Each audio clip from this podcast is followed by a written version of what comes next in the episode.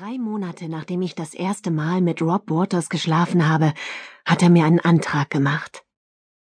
Anfangs dachte ich noch, wir hätten eine dieser super heißen Wahnsinnsromanzen, wie man sie nur aus den Zeitschriften beim Friseur kennt.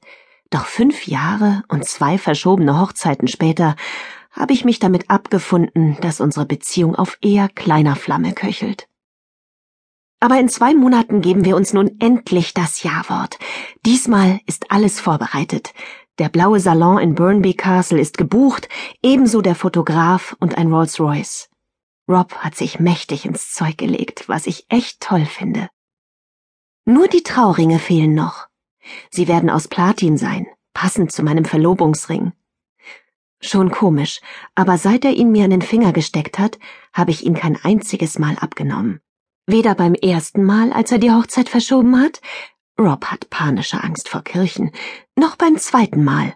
Er fand es verstörend, 35 zu werden. Vermutlich liegt es daran, dass ich Rob Waters nun mal liebe, und das nicht nur, weil er gut aussieht und steinreich ist, sondern weil er so etwas Gepflegtes, Adrettes an sich hat. Ich liebe seinen Schmollmund und seine blonden Locken. Ich liebe die Art, wie er redet und sich beim Schlafen zusammenrollt. Ich liebe es, wie er die Nase kraus zieht, wenn er sich konzentriert.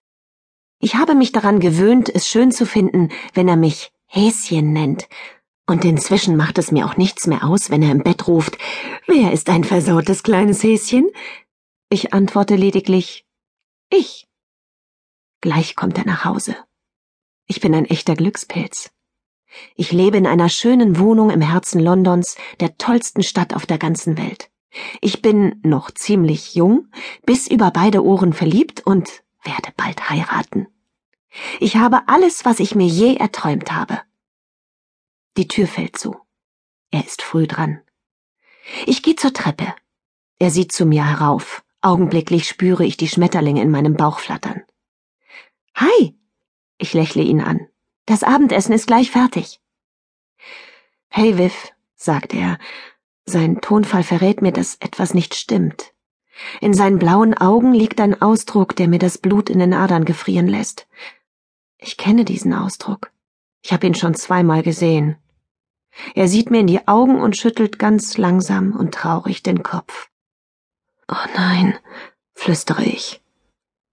Ich kann einfach nicht, Viv, sagt er, und ich spüre mein Herz brechen wie die dünne Eisschicht auf einem See. Never Google Heartbreak.com Eine Heimat für gebrochene Herzen. Rob und ich haben eine Beziehungspause eingelegt, damit wir herausfinden können, was wir wirklich wollen.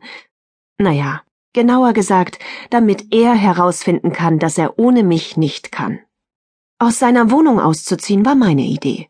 Ein grausamer Schritt, so wie wenn man einen Rosenstrauch zurückschneidet, eine Entscheidung in der Gewissheit, dass etwas Wunderschönes daraus erwachsen kann. Und etwas Wunderschönes wird auch zwischen uns erwachsen, wenn er erst einmal merkt, was er verloren hat und reumütig zu mir zurückkehrt.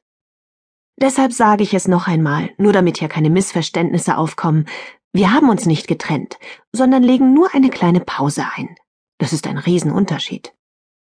Er bat mich zu bleiben, aber diesmal hatte ich das Gefühl, als sei wirklich etwas zwischen uns zerbrochen. Also ging ich mit Sack und Pack.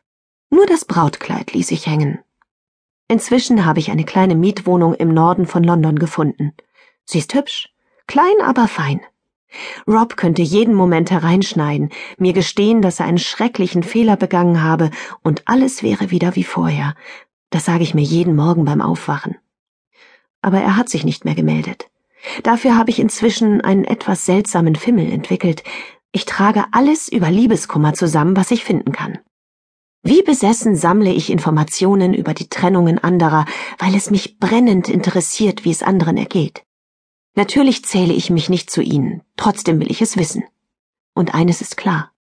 Da draußen gibt es unendlich viele Menschen, denen es beschissen geht. Außerdem habe ich angefangen, Selbsthilfebücher zu sammeln, es gibt zahllose Strategien, um sich aus dem Sumpf des Leids zu ziehen. All die gebrochenen Herzen, die sich im Netz herumtreiben, haben ja keine Ahnung, wie viele. Irgendwann kam mir die Idee, mein gesamtes Wissen zusammenzufassen und eine Website einzurichten.